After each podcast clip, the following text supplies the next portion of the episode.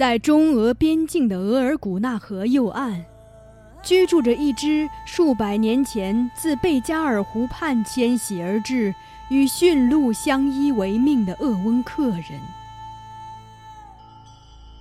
他们信奉萨满，逐驯鹿喜食物而搬迁游猎。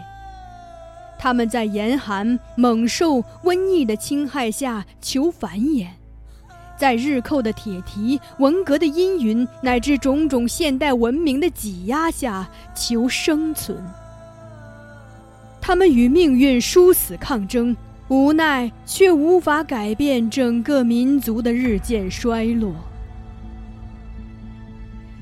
这是第一部描述中国东北少数民族鄂温克人生存现状及百年沧桑的长篇小说。